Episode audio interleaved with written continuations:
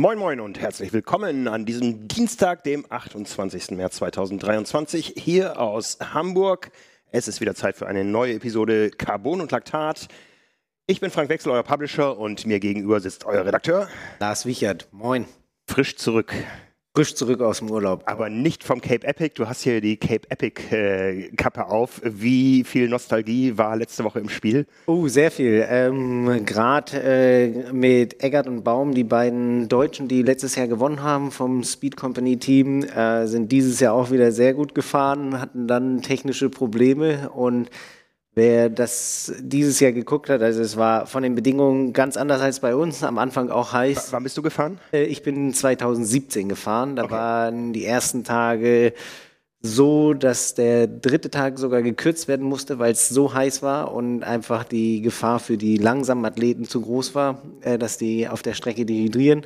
Dieses Jahr war es anfangs auch warm und dann gab es bei den Vorle oder bei den vorletzten beiden Etappen so viel Regen, dass äh, Pfützen wirklich Seen glichen und die dadurch äh, Bäche gefahren sind und alles. Das war wirklich richtig hart fürs Material. Ähm, und auch extrem spannend zuzuschauen und ja, ähnlich wie auch beim Triathlon. Also da ist ja so die, die das Feuer da und äh, eigentlich auch so die Lust, das auf jeden Fall nochmal zu machen. Also das ist wirklich ein Erlebnis und gerade bei den Bildern, die wir da gesehen haben oder die man da wieder gesehen hat, ähm, auch wie die das von der Übertragung her schaffen. Also man fährt ja da wirklich durchs hinterste Outback und ähm, für die Führungs ähm, Teams gibt es äh, meistens, also neben lauter Motorrädern und einem Hubschrauber, haben die halt auch äh, da dann jeweils immer ein E-Bike mit einer Kamera dabei. Okay. Ähm, halt auch ehemalige Profis, die auf E-Bikes hinterherfahren und dann haben die Kameraausrüstung und sind da mitten live im Feld aus dem Outback. Also wirklich äh, richtig gut ja. zuzuschauen, extrem spannend. Ähm, die beiden Deutschen am Ende Zweite aufgrund technischer Probleme am ähm, vorletzten Tag. Für, für die, die nicht so im Bild sind, es geht um ein Mountainbike-Rennen in Südafrika. Wie viele Tage, wie viele Kilometer? Äh, acht Tage. Ähm, es geht, genau, acht Tage. Es ist immer im Bereich von ähm, Kapstadt, also wirklich am, am, südlichsten Punkt sozusagen. Ist es immer anders, andere Streckenführungen? Ähm, es sind fast immer andere Streckenführungen, ähm, wobei dieses Jahr waren sie ziemlich auf der ähnlichen Route, wie ich damals gefahren bin. Also da ist man erst so ein bisschen nördlich oder ja, nordwestlich von ähm, Kapstadt in Mirandel waren Zeitfahren, dann sind sie nach Hermanus gefahren, das ist dann, ähm, dann südlich oder so äh, südöstlich und dann ähm, fährt man da so ein bisschen rum aber sonst sind immer andere Strecken oder größtenteils andere Strecken. Acht Tage und es sind so knapp um die 600, 650 Kilometer mit knapp 16.000 Höhenmetern. Oh, okay. Schon äh, ordentlich und es gilt so als das größte ähm, Mehrtages-Mountainbike-Rennen der Welt. Also man fährt zu zweit immer in Zweierteams? Genau, es ist Pflicht, in Zweierteams zu fahren. Ähm, man darf, glaube ich, auch sogar nur eine Minute Abstand oder zwei Minuten zwischeneinander haben. Okay. Ähm, also es gibt so Checkpoints, ähm, wenn man da eventuell seinen Teampartner verlässt, dann müsste man da warten, sonst gibt es auch eine Zeitstrafe.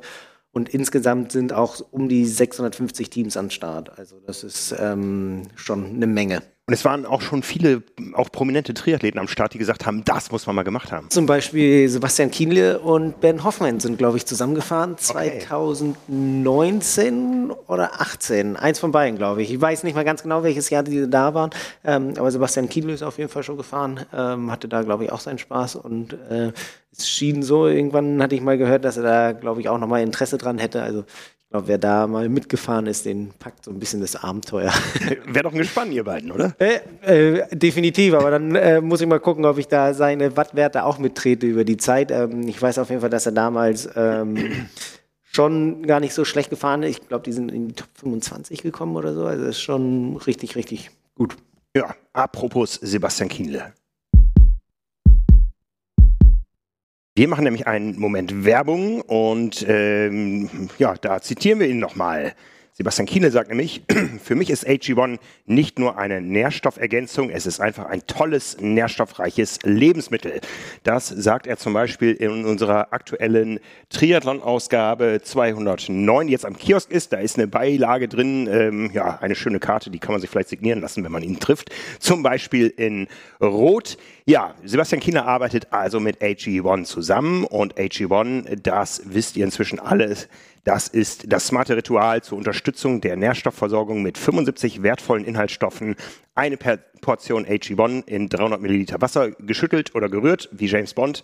Ähm, ja, das ist alles. Einmal am Tag und dann hat man eine Grundversorgung mit einigen Dingen, die das Immunsystem unterstützen sollen, die die geistige Fitness unterstützen sollen, die die Muskelerholung unterstützen sollen, die die Knochengesundheit unterstützen sollen.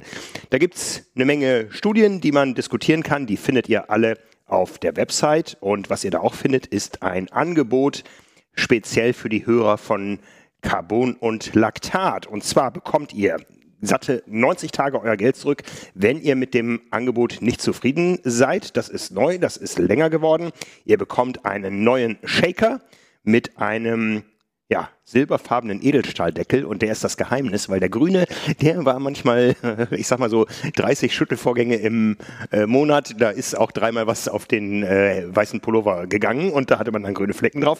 Das ist definitiv verbessert. Äh, AG1 arbeitet ja eh an einer ständigen Weiterentwicklung des ganzen Projekts. Ähm, ja, was bekommt ihr noch dazu? Ihr bekommt einen Jahresvorrat an Vitamin D3 und K2 und fünf praktische Travel Packs für unterwegs und natürlich die schmucke Aufbewahrungsdose. Äh, also informiert euch jetzt auf athleticreasons.com slash carbonlactat.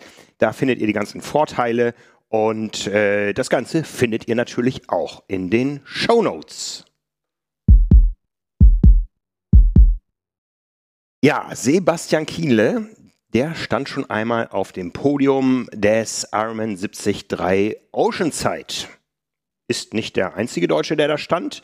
Bei den Männern fing das mal an mit Timo Bracht. Da hieß das Ganze noch nicht Ironman 73, sondern Half Ironman California bis 2005. In dem Jahr war er Dritter. Dann kam als Deutsche dazu Michael Rehlert, der das Rennen 2010 gewonnen hat. Andi Böcherer 2013 und Sebastian Kienle 2014 auf dem Bronzeplatz und 2014 war auch das Jahr des ersten von insgesamt drei Siegen von Jan Frodeno. Der hat nämlich gewonnen 2014, 2015 und 2018.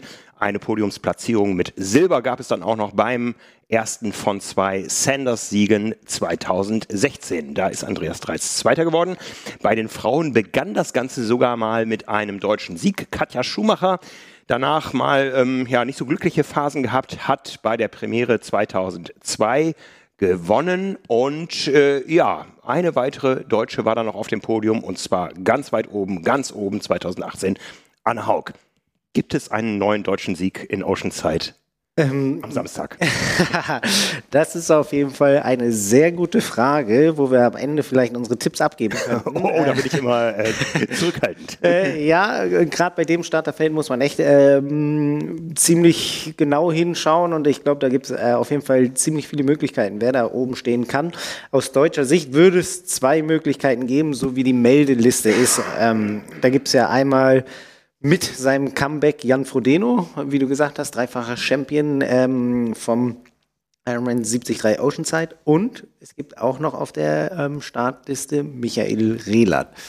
Wobei, ähm, ja, ob er am Start sein wird oder nicht, äh, ich konnte da nichts herausfinden. Ähm, Social Media mäßig etc. ist da alles sehr ruhig. Aber wenn du so fragst, es gibt auf jeden Fall im Meldefeld von den aktuell 73 männlichen Profis, die draufstehen, Krass. zwei, äh, zwei deutsche Männer, die ähm, ja auf jeden Fall auch ums Podium kämpfen können. Ja, bis äh, kurz, äh, äh, bis vor kurzem hat sogar das komplette äh, Siegertableau der letzten zehn Jahre da gestanden. Einer ist ausgefallen, hm, kommen wir gleich drauf. Ähm, mit der Startnummer eins ein Kanadier, nicht Lionel Sanders, äh, sondern Jackson Laundry, weil der das Rennen im vergangenen Jahr gewonnen hat, eben vor Sanders. Aber das große, ähm, ja, ähm, wie soll man sagen, äh, äh Duelle wird es da viele geben, aber irgendwie so Frodeno gegen Sanders, das hat immer noch was. Das findet aber nicht statt. Du hast die Tage darüber berichtet. Genau, leider nicht. Ähm, es war,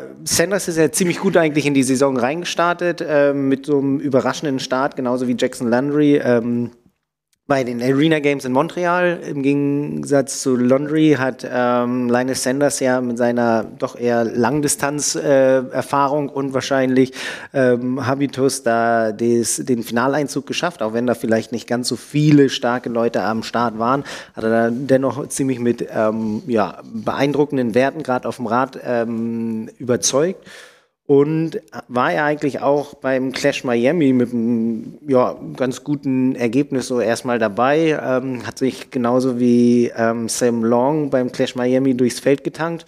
Hm, dann gab es ein paar Probleme, ein paar Steuerprobleme und er hat sich äh, eben selber aus dem Feld manövriert, aber wer jetzt denkt, dass da eventuell irgendwie die Verletzung eventuell noch mitspielt, ist auf jeden Fall nicht so. Er hat nur gesagt, er war krank, wollte wieder anfangen zu trainieren, lag am nächsten Tag komplett im Bett und ähm, hat jetzt wahrscheinlich so ein bisschen äh, reifer oder ist er ein bisschen reifer geworden, so wie es auf jeden Fall scheint, hat er entschieden, ähm, Oceanside sein zu lassen und ähm, demnach doch eher wieder einen Trainingsblock zu starten und ähm, ja, damit leider dem Duell mit Jan Frodeno ein bisschen aus dem Weg zu gehen. Oder was heißt aus dem Weg zu gehen, äh, muss er auf jeden Fall absagen. Es wird, denke ich, wahrscheinlich eher verschoben, äh, so wie man äh, Lionel Sanders so ein bisschen kennt. Aber damit auf jeden Fall ein sehr prominenter Name nicht dabei. Aber wie mhm. du gesagt hast, eben sein ähm, ja, äh, Jackson Landry, sein ähm, Landeskollege, Gewinner aus dem letzten Jahr, auch da ähm, sich die Bestzeit von Jan Frodeno geschnappt.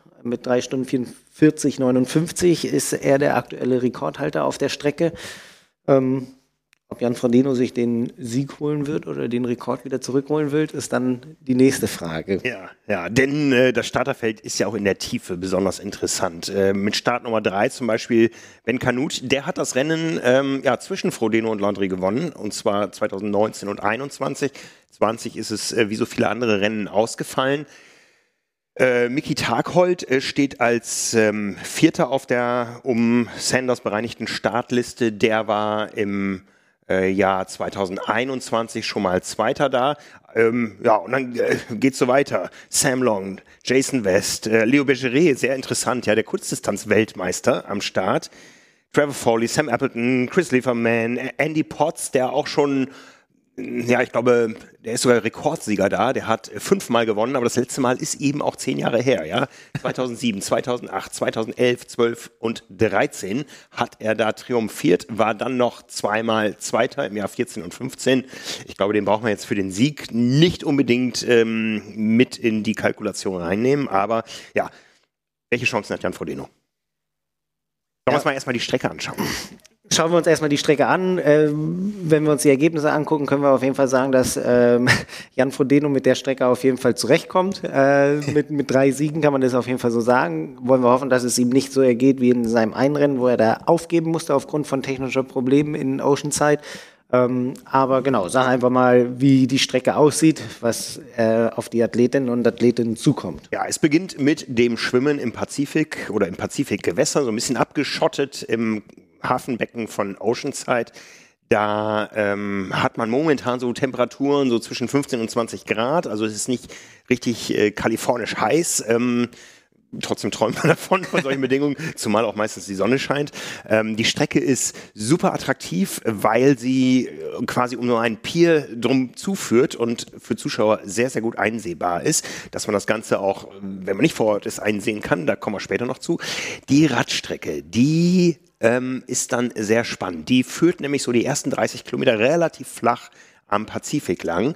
Und dann geht es richtig zur Sache. Das Ganze ist ein Einrundenkurs, der aber immerhin 900 äh, Höhenmeter mitbringt, ja. Und ähm, die konzentrieren sich eben auf den späteren Teil des Rennens, ja. Da geht's also ordentlich zackig äh, ähm, hoch, immer mal auch wieder runter und dann wieder hoch äh, rollt sich dann relativ gut aus bis ins Ziel und die Laufstrecke, die ist flach, zwei Runden, Runden kann man gar nicht sagen, es sind eher Geraden. Ähm, mit ein paar Winkeln drin, aber auch mit zwei Wendepunkten auf jeder Runde, so dass man der Konkurrenz auch direkt ins Auge blicken kann. Und äh, ja, so geht es eben Ähm, über die zwei Runden durch Oceanside. Ähm, man sieht das komplette Starterfeld. Dieser eine Wendepunkt, der liegt so ein bisschen außen vor auf dem Pier. Ähm, das kann sein, dass äh, man da schon wieder raus ist, äh, wenn die Konkurrenz reinkommt, äh, wenn die Abstände groß sind. Aber ansonsten, ja, sehr gut äh, einsehbar und äh, sehr spannend. Ja, also das wird auf jeden Fall ein Spektakel, ein Sufferfest. Der Bogen auf dem Pier ist ungefähr so das, das kleine Energy Lab Oceanside. äh, ja, äh, aber gerade bei so einem Kurs, äh, wie du sagst, bei dem Radkurs finde ich es auch interessant, gerade am Anfang sehr flach, hinten wird es dann einmal ansteigend und dann ähm, ist es so, wie es auf jeden Fall erstmal ähm, topografisch wirkt, so dass man eine gute Abfahrt hat und dann kann man sich da so ein bisschen ins Ziel retten oder in die Wechselzone. Da wird dann, denke ich mal, nicht mehr viel passieren Richtung ähm, der langen Abfahrt und der Strecke. Ähm, wenn wir jetzt die Strecke so eben besprochen haben und dann halt nochmal darauf eingehen, wie es bei den Männern aussieht, also ich, ich könnte mir vorstellen, dass es schon darauf hinausläuft, dass es beim Schwimmen das Feld sich auseinanderzieht ähm, da werden, wird Sam Long definitiv äh, ja, wieder zu kämpfen haben, den Abstand nicht zu groß werden zu lassen. Wenn man so ein bisschen Richtung Clash Miami guckt, waren es, glaube ich, so zwei bis drei Minuten. Ich glaube, das wird, denke ich, auch wieder so in die Richtung gehen. Ähm, als starker Radfahrer hat er dann natürlich wieder die Chancen, gut aufzuholen. Aber wenn wir uns jetzt dieses Starterfeld angucken, würde ich so ein bisschen tippen, dass eben Ben Canute ähm, Jan Frodeno und auch ähm, Leo Bergeret, eben der Kurzdistanz-Champion, ähm, beim Schwimmen definitiv vorne weggehen werden. Also, da ist von auszugehen, ja. Das ist so ein bisschen mein Tipp. Ähm, Wie es dann mit Jason West aussieht, ist dann so ein bisschen die Frage, glaube ich. Äh, Clash Miami hat er ja mit einem überragenden ähm, Lauf gewonnen. Ähm, da ist er auch gar nicht so schlecht geschwommen, aber ich denke nicht, dass er da irgendwie die Spitze halten wird oder dass er es schafft, da irgendwie mit dran zu bleiben. Und dann ähm, könnte ich mir vorstellen, dass es recht interessant sein wird, ähm, wie Jan Frodeno seine Taktik auf dem Rad aufspielt oder was, wie er sich die Karten legt. Denn ähm, ich glaube, dass Ben Kanut er hatte letztes Jahr schon mit dem Vize-Weltmeistertitel in, in St. George über die Mitteldistanz ein richtig gutes Rennen. Hat ja dann auch äh, auf der Langdistanz ein paar Wochen später gezeigt, dass, dass es gut funktioniert bei ihm, dass er da aktuell eine ganz gute Form hat. Das ist die Frage, wie er sie ins neue Jahr bringt, aber er hat ja auf jeden Fall gezeigt, dass er da auf der Mitteldistanz ziemlich stark unterwegs ist. ist. Und ich denke, dass Ben Kanut schon versuchen wird, eine ähnliche Taktik zu fahren. Beim Schwimmen vorne dabei zu sein, er ist ja ähm, äh, dabei zu sein ist ja ein richtig guter Schwimmer. Und beim Fahrradfahren, denke ich, wird er nicht unbedingt die Initiative ergreifen, sondern versuchen da eher ja, im Feld in, in der Gruppe mit dran zu sein. Und da könnte es wahrscheinlich so an, an Jan Frodeno liegen, wann er eventuell da den Stich setzt. So ein bisschen mein, meine Überlegung, wenn ich das äh, Feld hier so sehe. Ja, das, das Spannende an dem Feld ist ja, dass es ähm, aus sehr vielen Bereichen sich zusammensetzt ähm, und viele sich sehr lange nicht gesehen haben oder teilweise auch noch nie gesehen haben im Rennen. Also das ist jetzt nicht irgendwie was, wo man jetzt auf Erfahrung der letzten Wochen aufbauen könnte. Wir sind noch sehr früh in der Saison. Ähm, es geht für manche auch um die Quali zur WM. Ja, ich glaube, das äh, haben einige abgehakt. Ähm, wir haben schon darüber gesprochen wie die Besetzung der 73-Weltmeisterschaften in Lachti sein könnten, werden wir sehen. Ähm, Im Age-Group-Bereich ist das äh, deutlich interessanter. Da geht es nämlich um 30 Slots für oder 30 Overall-Slots plus 50 Frauen-Slots. Also das ist äh, das ist eine Menge, liegt aber auch daran, dass es halt die nordamerikanische Meisterschaft ist. Genau. Äh, dadurch sind ein paar mehr ähm, Slots mit drin. Ja, Klar, das ist so eine ziemlich gute Frage. So ein früher Saisoneinstieg, kaum einer von denen ähm, hat überhaupt ein Rennen in den Knochen. Wenn man jetzt Jackson Landry so ein bisschen ähm, absieht oder eben Sam Long und ähm, Jason West, die eben beim Clash Miami schon gestartet sind, sind da die anderen mit Ben Canut, Jan Frodeno, Miki Tarkold eben zu diejenigen, die ja komplett frisch in die Saison reinstarten. Und das ist immer ja so eine gewisse ähm, Überraschungssache, auch für den Körper. Also da, da hast du absolut recht. Ähm, Mickey Tarkold, finde ich, ist vielleicht so ein bisschen so derjenige, der noch so unterm Radar von allen schwebt, ist zwar auch schon ja, ein bisschen bekannter aufgetreten, hatte, glaube ich, letztes Jahr so ein Auf und Ab, aber eben ähm, ja, 2021 und 2022 jeweils in den Top 10, also mit Platz 4 und Platz 6 bei der ähm, Mitteldistanz-Weltmeisterschaft von Ironman, ähm, hat er da auf jeden Fall gezeigt, dass er da vorne mitkämpfen kann. Mhm. Ähm, aber ich glaube, es wird schon eine Sache sein, ähm, wie sich das Feld beim Radfahren auseinanderzieht oder eben in, in der Sicht von Sam Long, wie er es zufahren kann. Wobei, wenn es wirklich darauf hinausläuft, dass äh, Leo ähm, Bergeret, Jan Frodeno, Ben Canut diejenigen sind, die vorne wegfahren oder da die Gruppe nicht rankommen lassen, glaube ich, dass sie einfach zu schnell sein werden, ähm, Richtung des Laufens, dass da noch die Lücken komplett geschlossen werden können. Und da muss, glaube ich, auch ein Jason West, den, glaube ich, jeder fürchten muss, wenn es auf die Laufstrecke geht, ist schwer haben, äh, um den Sieg mitzulaufen. Aber ich kann mir vorstellen, dass er, wenn er auch wieder so einen Lauf hinlegt wie in ähm, Miami, dass er da auf jeden Fall schafft, äh, ums Podium mitzukämpfen. Ist das für, für so einen Charakter, für so einen Typen äh, ein Vorteil, dass die Laufstrecke dann komplett flach und lange geradeaus ist? Gute Frage. Ähm, das also ich glaube, äh, das wäre so eine Sache, dann müssen wir Simon fragen. Aber äh, ich denke, wenn, wenn jemand wirklich so schnell laufen kann, dann ist es äh, auch ein Vorteil ähm, gegenüber äh, allen anderen, egal ob es äh, flach ist oder nicht. Ähm, dass Ben Kanut schnell laufen kann, hat er auch schon gezeigt. Ähm, dann mal gucken. Wenn wir Simon jetzt hinschicken würden als Berichterstatter, der würde sagen, ich gucke mir das mal an und zwar live die ganze Zeit während ja. des Laufens. Ja. Ähm, und sonst Sam Long, ich glaube, der hat gegenüber ähm, Clash Miami halt den Vorteil, dass die Strecken ähm, ein bisschen länger sind für die Stärken, die er hat.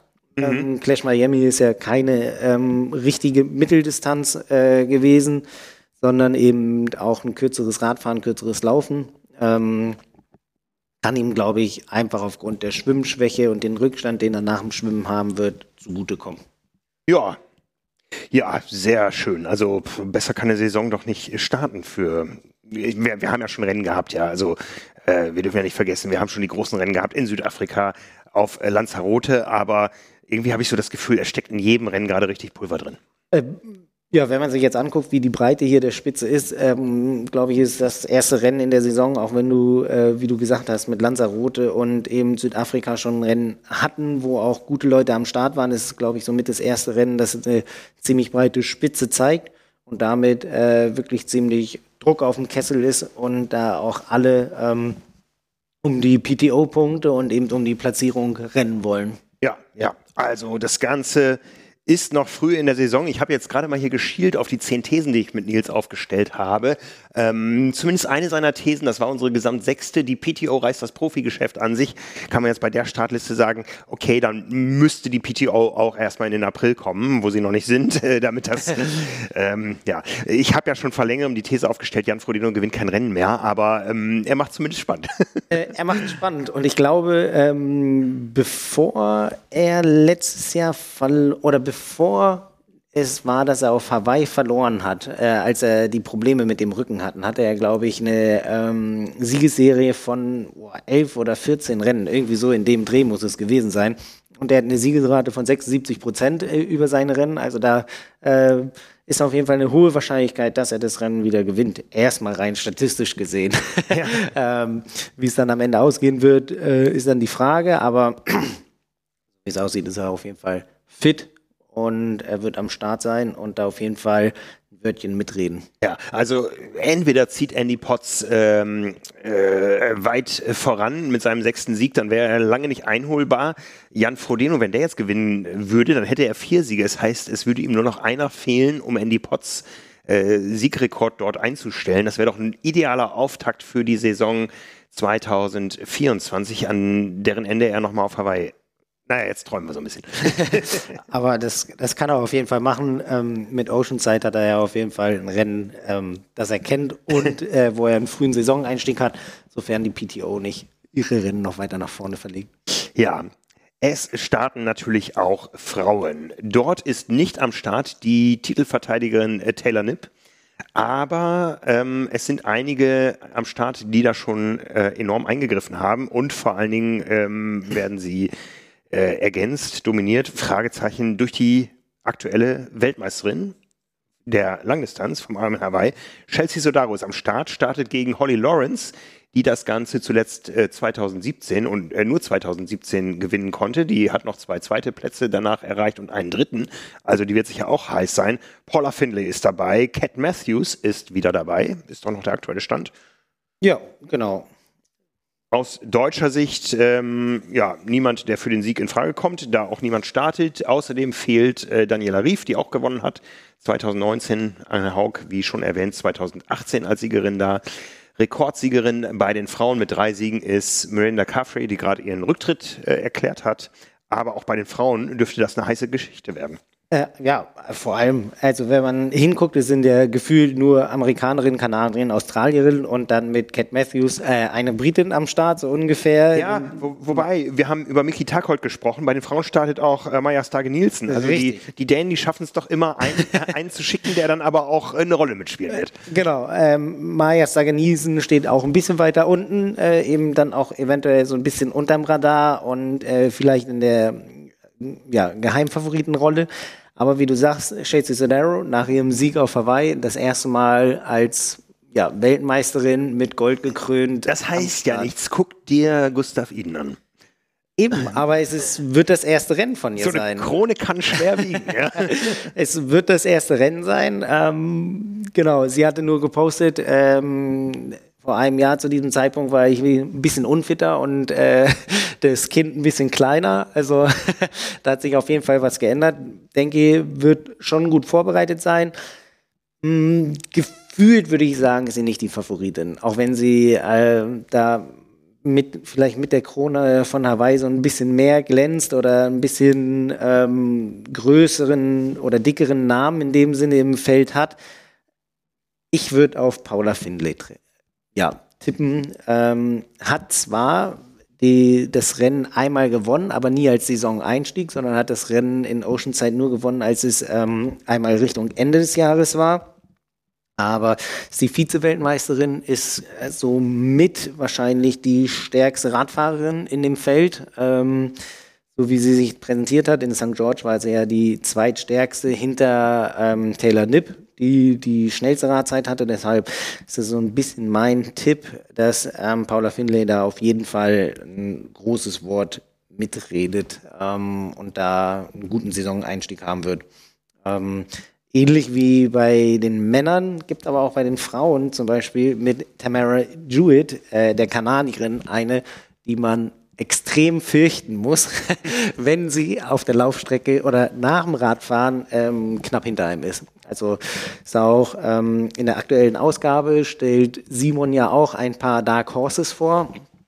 Äh, da ist auch Tamara ähm, Jewett mit dabei ähm, und sagt halt auch, dass wenn sie es schafft, ähm, noch ein Ticken besseres Schwimmen und Radfahren hinzukriegen, dann ähm, ist sie da vielleicht eine der gefährlichsten Athletinnen und ähm, da kann man echt mal schauen, wie sie es schafft, das hinzukriegen, aber eben auch eine wirklich richtig laufschnelle Athletin, die man hinten raus dann fürchten muss. Ähm, bei der 73 WM in St. George ist sie noch, ähm, ich glaube, von Platz 18 oder 19 nach dem Radfahren bis auf Platz 9 vorgelaufen. Die, die musst du hinten raus auf jeden Fall fürchten. Du darfst dir auch keinen äh, Regelverstoß erlauben in ihrem wenn, wenn sie noch hinter dir liegt, äh, sie ist nämlich ehemalige Rechtsanwältin, die zieht dich noch von Kadi.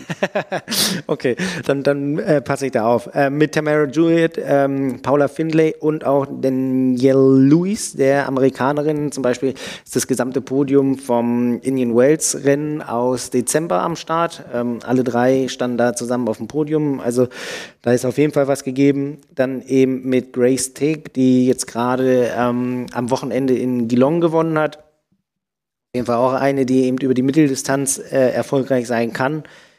Inwiefern es dann funktioniert in, in so einem ja, hochklassigen Feld ist dann wirklich nochmal die Frage und, und da muss man so ein bisschen schauen. Ähm, gespannt sein darf man definitiv auf Katrina Matthews. Ist so der Oceanside Rookie, noch nie da am Start gewesen und nach ihrem ja, schweren Trainingsunfall ja das erste Rennen nach der Verletzung. Also da Mal gucken, was da drin ist, was da möglich ist, aber so wie sie es ähm, auf Social Media auch immer die ganze Zeit sagt, versucht sie da ein, oder ist sie irgendwie eine andere Athletin und versucht da ein anderes äh, Gleichgewicht hinzukriegen. Ja, ja. Ja, letztendlich Triathlon, äh, wie man ich, wie man sich ihn vorstellt. Ja, Schwimmen im Meer, ähm, das Ziel eigentlich auch direkt am Meer. Da kannst du gleich hinterher wieder reinhüpfen, wenn es denn warm genug ist. Eine Radstrecke, die irgendwann ihren Scharfrichter ähm, auspacken wird da. Ja, und äh, aus Athletensicht äh, oder aus Profisicht ein echter Klassiker inzwischen im Rennkalender, weil das doch äh, so ein Ding ist. Ähm, ja, da, da wäre jetzt sehr interessant die Kinetik des äh, Profi-Männer-Starterfeldes vor und nach der Meldung von Jan Frodeno. Ja, also manche, manche äh, suchen das direkte Rennen, weil es gibt nicht mehr so viele Chancen, Jan Frodeno zu schlagen. Ja, manche lassen sich vielleicht auch davon abschrecken. Was glaubst du, machen die Norweger am Samstag? Werden die live gucken oder nicht? Oh, ist eine schon ziemlich gute Zeitverschiebung. Äh, ich weiß gar nicht, wo die Norweger sich aktuell aufhalten. Hatte ich jetzt gar nicht so verfolgt. Ähm, wahrscheinlich werden sie schon ein Auge drauf haben. Ob sie es live verfolgen, hängt, glaube ich, so ein bisschen von der Zeitverschiebung ab. Da sind sie doch, äh, denke ich, Profis genug, dass wenn es dann irgendwie nicht ganz so mit der Zeitverschiebung hinhaut, ähm, dass sie dann lieber auf die Ergebnisse am frühen Morgen gucken. Ja, apropos Zeitverschiebung, das Rennen startet Ortszeit um 6.40 Uhr am Samstagmorgen. Um 6 Uhr Ortszeit beginnt die Live-Übertragung auf Outside Plus und das Ganze findet in Kalifornien statt. Das ist eine Zeitverschiebung von neun Stunden. Das heißt, um 15 Uhr geht die Sendung an den Start und um 15.40 Uhr der Frodeno und du hast gesagt, drei Stunden 44 war, glaube ich, wenn ich mich recht erinnere, die Streckenbestzeit. Jetzt müssen wir gerade rechnen. 15.40 ähm, dann sind wir so gegen äh, 19.30 Uhr, 19.15 Uhr, 19.30 Uhr irgendwann Okay, dann gucken die Norweger na, na, na, nach, nach ihrem Training. Ja, also beste Sendezeit, äh, zumal das Wetter am Samstag in Deutschland immer noch durchwachsen sein wird. Rollenfutter. Das ist Rollenfutter mit 3 Stunden 44 oder 3 Stunden 45, je nachdem. Ähm, wird da auf jeden Fall, äh, kann man eine gute Einheit runterziehen. Ja, machst du auch? Äh, nee, ich werde es wahrscheinlich nicht machen, ähm, weil ich mein Fahrrad nicht mit dabei habe. ich werde in Berlin sein. Ähm, hatte eigentlich geplant, beim Halbmarathon am Start zu sein, aber werde es mal ähm, noch ein bisschen ruhiger angehen lassen, weil ich wirklich noch nicht viele Laufkilometer habe. Und dann habe ich jetzt entschieden, ich habe da zwei Rennen, die doch wichtiger sind und äh, deshalb ja vielleicht bei einer äh, Laufeinheit oder so mal reinschauen, aber nichts mit einer langen Rolleneinheit. Ja, ähm, wahrscheinlich habe ich deutlich weniger Lauf. aber Halbmarathon ist schon ganz schön lang. ja, ich, äh, mir, mir ist es zu gefährlich, ähm, dass ich jetzt da, ich kenne mich ja selber, dass ich dann da wirklich äh, voll raufgehe und dass dann, wenn der Fuß da eventuell, ich spüre es immer noch so ganz leicht, äh, wenn dann ein Halbmarathon unter Volllast mit so einem Carbon-Schuh gelaufen wird, dann ist da auch eine hohe Belastung auf dem Fuß und dann habe ich gesagt, da sind mir Rot und der Norseman doch ein bisschen lieber.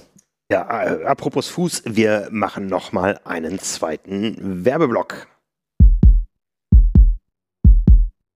Der Partner dieser Ausgabe von Carbon Lactat ist nämlich In Silence. Der Sockenspezialist aus Hamburg hat sich in der Triathlon-Szene durch die coolen und bunten Designs längst einen Namen gemacht. Nicht nur viele Age-Grouper lieben die Socken und Accessoires von In Silence, auch Profi-Triathleten wie Laura Philipp, Sebastian Kienle, da ist er schon wieder, und die beiden Norweger, da sind auch die schon wieder, Christian Blumenfeld und Gustav Iden, setzen auf die Produkte, die in Italien und Portugal produziert werden. Mit den Socken vereint in Silence höchste Qualität und Funktionalität mit einem coolen und unverwechselbaren Look. Denn ganz klar ist, neben einer coolen Optik muss die Passform und muss auch die Verarbeitung stimmen, damit ihr ohne schmerzhafte Scheuerstellen und Blasen ins Ziel kommt. Ganz frisch ist die Running-Kollektion mit insgesamt 14 unterschiedlichen Styles und Farben, sowie einige Headbands und Necktubes. Auf die neue Kollektion und alle weiteren Produkte bekommt ihr als Hörerinnen und Hörer von Carbon und Laktat bis zum 9. April mit dem Code LAKTAT 15% Rabatt. Geht dafür auf insilence.com und gebt den Code LAKTAT ein, um diese 15% Rabatt zu bekommen. Das Ganze findet ihr natürlich selbstverständlich auch in den Show Notes. Ja, Rot und Norseman, wie läuft die Vorbereitung? Ach, soweit eigentlich ganz gut. Also bis auf, dass ich halt äh, jetzt nur langsam mit dem Laufen angefangen habe ähm, und da eventuell schon ein Stückchen weiter sein wollte, muss ich sagen, bin ich eigentlich ganz gut dabei. War jetzt gerade im Urlaub, äh, da vielleicht ein bisschen reduzierter dabei gewesen, weil Langlauf dann nicht ganz so möglich war aufgrund der Wetterbedingungen, wie ich es mir erhofft hatte. Das war dann doch schon sehr warm Richtung Ende und die Sonne hatte ihre Kraft in den ersten Tagen, so dass die. Hast du deine Rolle vermisst? Ja, hätte ich vielleicht mitnehmen sollen. äh, aber äh, ich bin auch so auf meine Kosten gekommen, dann bin ich ein Du hast geschwommen. äh, ich war einmal schwimmen. Okay. Ich war einmal schwimmen und schwimmen in der Höhe. Ich weiß nicht, wer es schon mal gemacht hat. Oh, das ist der Horror. Also ey, wirklich, also wer, wer Schwimmen nicht mag und dann noch Schwimmen in der Höhe, puh, also ich war wenn man irgendwie Langlauf macht, laufen geht, Fahrrad fahren, da ist die Höhenluft jetzt, natürlich merkt man, dass der Puls höher ist und ähm, auch ein bisschen schwerere Atmung, aber man hat ja nie so dieses Gefühl, ich muss jetzt irgendwie die Luft reinkriegen und beim Schwimmen, man ist da im gleichen Rhythmus, wie man es sonst macht und dann sind 25 oder 50 Meter zu Ende und äh, die Atmung geht irgendwie auf ein 1-1 anstatt äh, ein, ein Dreierzug oder so. Das ist wirklich äh, richtig, richtig anstrengend gewesen, aber ähm, ja, hat auf jeden Fall auch Spaß gemacht. Wie hoch warst du da? Ähm, Engadin liegt so auf 1800 ähm, oder je nachdem, in welchem Ort man sich da befindet. Ähm, ich war erst in Maloja, dann in Pontresina. Das ist so einmal ähm, Richtung Ende des Engadins von St. Moritz aus gesehen und einmal eher Richtung Italien runter. Äh, wobei alles nicht ganz so weit entfernt von, von St. Moritz entfernt, aber das liegt dann so zwischen 1700 und 1800 Meter. St. Moritz ist ja auch so ein kleines Oceanside geworden. Äh, Das heißt, äh, ein Treffpunkt für Triathleten, die da sind, aber wahrscheinlich jetzt noch nicht, weil es eben doch noch zu wetterunsicher ist. Ähm, ja, also es gibt auf jeden Fall, ähm, Justus Nieschlag war ja jetzt gerade da, ähm, Laura Philipp war auch im Winter da, auch zum Langlauf und es gibt da ja auf jeden Fall auch sehr gute Trainingsmöglichkeiten.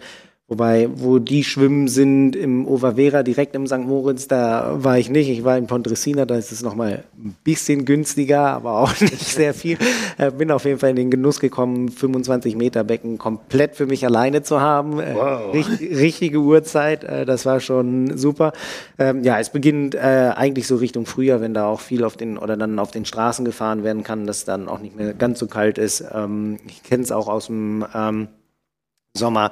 Äh, ähnlich wie dann mit Livigno, das ist ja, ähm, ja Hochleistungs-Hotspots äh, der Athleten. Das ist schon äh, recht beeindruckend, wie man dann da alles so trifft. Auch St. Moritz mit der ähm, Laufbahn, äh, das ist schon ganz nett zu sehen. Ja, ja. Das heißt jetzt als Alternative Hauruck-Trainingslager über Ostern? Äh, nee, ähm, alles ganz normal weiter, ähm, ganz entspannt.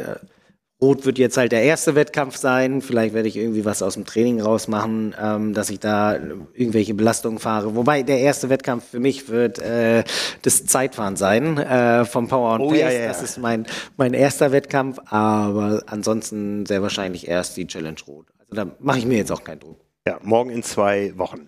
Morgen in zwei Wochen. Ich bin über die 90 Kilometer dabei. Bist du auch am Start? Ich äh, bin am Start, aber ähm, radle aus äh, quasi per Live-Schalter aus Süddeutschland mit, mit äh, Nils. Äh, wir werden uns aber die 90 Kilometer so ungefähr teilen. Das heißt, wir fahren beide die 40. Ja. Okay, okay. Mit Einfahren kommen wir dann auf die 90. Ja, ja.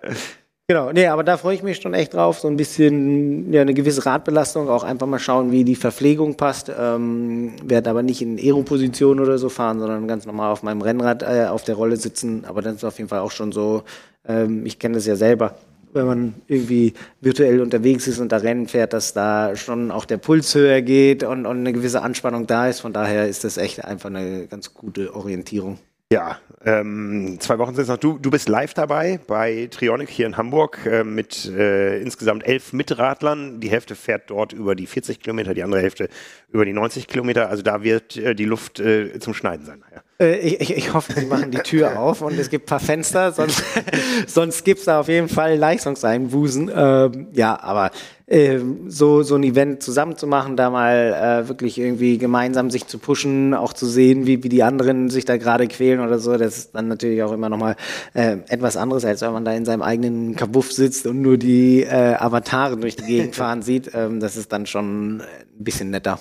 Wie hältst du es überhaupt so? Ich meine, jetzt ist die Zeitumstellung ja vollzogen. Es ist abends bis 8 Uhr hell. Es ist noch ein bisschen nass und feucht hier im Norden, aber ähm, im letzten Jahr musstest du ja mehr oder weniger länger Indoor radeln, weil du Teil der Swift Academy warst. Äh, wie hältst du es so mit dem Verhältnis Indoor-Outdoor jetzt in den nächsten Monaten? Ja, mal gucken. Ich, ich denke mal, ich ziehe es jetzt äh, schon noch ein bisschen länger Indoor durch. Es sei denn, es wird am Wochenende mal irgendwie nett, aber in der Woche werde ich es wahrscheinlich Outdoor nicht schaffen. Ähm, und da wird auf jeden Fall Indoor noch weiter auf dem Plan stehen und dann denke ich so Richtung Mitte, Ende April, äh, wenn dann auch vielleicht die Straßen nicht mehr allzu salzig sind, es morgens nicht mehr gefroren ist. Jetzt heute Morgen bin ich losgefahren, waren es minus zwei Grad bei mir. ja. ähm, da sind die Straßen ja dann schon ab und an noch gesalzen. Also wenn das so ein bisschen weggespült ist und ich da äh, ganz entspannt dann äh, auch bei etwas wärmeren Temperaturen rausgehen kann, dann glaube ich, äh, sieht man mich auch mal draußen. Ja. Äh, ähm, und in der Woche, genau, wenn es da nochmal ein bisschen länger hinten raus hell bleibt. Also acht ist natürlich schon schön, man merkt ja, oder ich habe auf jeden Fall schon gemerkt, wie, wie schön es eigentlich ist, dass es sich wieder nach hinten verschoben hat. Ähm, aber mir fehlt dann abends dann trotzdem irgendwie die Zeit, äh, dass ich da etwas länger noch im Hellen fahren kann. Ja, wie gesagt, die Einheit für alle Triathlon-Fans am Samstag ist 3 Stunden 44 äh, lang. Wie, was macht man da? Fährt man einfach G1 oder was, was ist dein Tipp für draußen? Wie gestaltet man einen Ironman 73 Ocean Zeit als Zuschauer auf dem Smart Trainer? Boah, G1 fände ich fast am schlimmsten. wahrscheinlich, wahrscheinlich ist es äh, zum, zum Nebenher nicht allzu sehr abgelenkt sein und zum Direktverfolgen angenehmer, aber ich finde so auf der Rolle, egal, oder generell Indoor, egal was man Indoor macht, irgendwie Laufbahn, Ruderergometer, Fahrrad, finde ich so ganz stupide, nur ein Tempo irgendwie runter oder eine Wattzahl finde ich am schlimmsten. Das dauert so ewig und zieht sich. Ne? Zieht sich Aber ähm. noch schlimmer sind diese Dinge, wo du Intervalle fährst und dann noch so einen ewigen G1 Rattenschwanz dran hast. Das, das ist noch schlimmer. Das ist, weil da, da fragst du dich, äh, A, wie lange noch und B, warum? Richtig, richtig. Das ist noch schlimmer, ähm, finde ich auch. Da könnte eher so ein langer Block dann vorne rangesetzt sein, aber das ist dann wieder ähm, trainingstechnisch eine ganz andere Frage oder ein ähm, anderer Effekt. Oh, ich fände es am besten, wenn es irgendwie so, ah, zum Beispiel irgendwie sowas 4 mal 20 Minuten oder 4 mal 30 Minuten auch in Race Pace oder so, dass man da schon so ein bisschen was Spezifisches hat oder eben, ähm, ja, im, im, im oberen G2-Bereich, sowas fände ich ganz angenehm. Also dann, oder sagen wir, vier, vier mal 30 mit einer Viertelstunde Pause oder zehn Minuten Pause mit dem Warmfahren und Ausfahren, dann hat man ja die vier Stunden schon fast. Also das wäre das wäre so eine Einheit, die könnte ich mir gut vorstellen. Ja. Oder, oder man sucht sich irgendeine Strecke, die man normalerweise nie fährt, weil man nie so lange auf der Rolle sitzt. Irgendeine virtuelle Strecke in Watopia oder so, wo man sagt, okay, die fehlt mir noch in meiner Sammlung und ich weiß, ich schaffe nicht so viele Kilometer, weil es geht ja ewig lange bergauf, äh, aber heute mache ich die mal. Ähm, ich hoffe nicht, dass du mich jetzt hier irgendwie direkt angesprochen hast. Da gibt es auf jeden Fall noch ein paar Strecken bei mir. Bei mir noch viel mehr wahrscheinlich, ja, ja.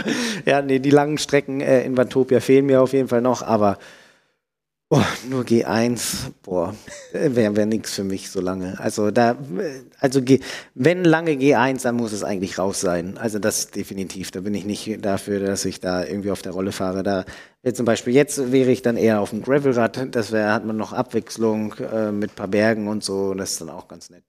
Ja, ja. Ähm, machen wir es genauso. Machen wir jetzt nicht noch so einen ewig langen G1-Rattenschwanz. Ja, äh, Oceanside, wir freuen uns drauf. Du hast noch einen Termin jetzt. Ich habe noch einen Termin, Oceanside, freue ich mich auch absolut drauf. Ich bin gespannt. Äh, jetzt hauen wir aber noch kurz unsere Tipps raus, bevor wir hier komplett raus sind. Ähm, wir fangen mit den Frauenrennen an. Deine ersten drei. Meine ersten drei. Also, weil ich es ihr von Herzen gönne, äh, bei aller journalistischen Neutralität, aber ähm, es wäre eine schöne Geschichte. Ähm, Cat Matthews landet auf dem Podium als Dritte hinter Chelsea Sodaro. Ähm, die beiden werden nur geschlagen von Paula Finley. Da bin ich bei dir. Holly Lawrence geht leer aus. Holly Lawrence. Ja, bei Holly Lawrence ist eigentlich ganz lustig. Ähm, die ist ja, äh, wer sich eventuell an St. George erinnert, ähm, war sie ja so diejenige, die nur im Einteiler bei den Minusgraden aus dem, oder fast Minusgraden aus dem Wasser gestiegen ist. Ähm, äh, Badeanzug mit dem, genau, ja, mit dem blanken Po quasi. Ne? ja, mhm. ähm, hat sich nur Handschuhe übergezogen und den Helm aufgesetzt, so ungefähr und hat gedacht, äh, dass das ähm, absoluter Smart Move war, weil nämlich alle anderen viel länger in der Wechselzone waren. Ähm, und jetzt aber einmal um den Bogen zu spannen, sie wohnt ja jetzt in Boulder, trainiert in Boulder, ak aktuell absolut Schnee da oben und jetzt fährt sie schön in die Sonne rein. Ähm, also da auf jeden Fall diesmal eine ganz andere Anpassung an ähm, die Hitze oder Kälte als sonst. Ähm, soweit noch zu Holly Lawrence. Also ich sag auch, ähm, Paula Findlay wird gewinnen. Dann glaube ich, dass Holly Lawrence Dritte wird und Chelsea Zodero wird Zweite. Es ändert sich nur die, der dritte Platz. Ja. Gut, und dann haben wir die Männer. Ich würde mir ja widersprechen, wenn ich sagen würde, Jan Frodeno gewinnt nicht. Ja, also ähm, ich bleibe bei meiner langen Prognose, langfristigen Prognose, ähm, auch wenn Nils sagt, er wird nicht auf Ibiza gewinnen. Da werden wir uns persönlich von überzeugen. Aber Jan Frodeno gewinnt ähm, nach einem langen äh, aber trotzdem einsamen Zweikampf mit Ben Kanut. Die beiden werden auf dem Rad ähm, ihre Schwimmstärke nochmal ähm, äh, weiter kultivieren und als Doppelspitze voranfahren. Jan Frodeno vor Ben Kanut und ach, um so ein bisschen Feuer reinzukriegen, Sam Long. Uh. ja, da muss er, glaube ich, schon sehr, sehr gute Radfahrt haben. Ähm, ja.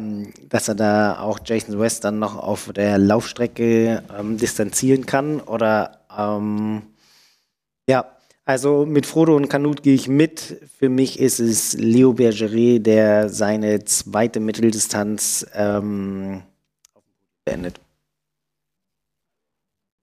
Bin gespannt. Okay. also ähnliche Tipps, aber immer noch einer, der da eventuell äh, den Ausschlag geben kann. Ja, also ich glaube so Frodo Kanun, Bergeret, wahrscheinlich Jason Sest, Vierter, Sam Long, Fünfter.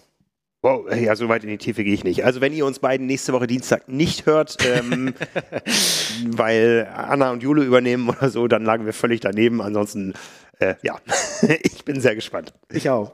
Also, so können wir den Deckel drauf machen. So machen wir den Deckel drauf. Ja, wir wünschen euch einen fröhlichen Samstag. Ähm, ja, wenn ihr dann mit einer AG1-Flasche und in Silence Socken euch den Iron 73 Oceanside anschaut. Bis dahin, ciao. Ciao, ciao.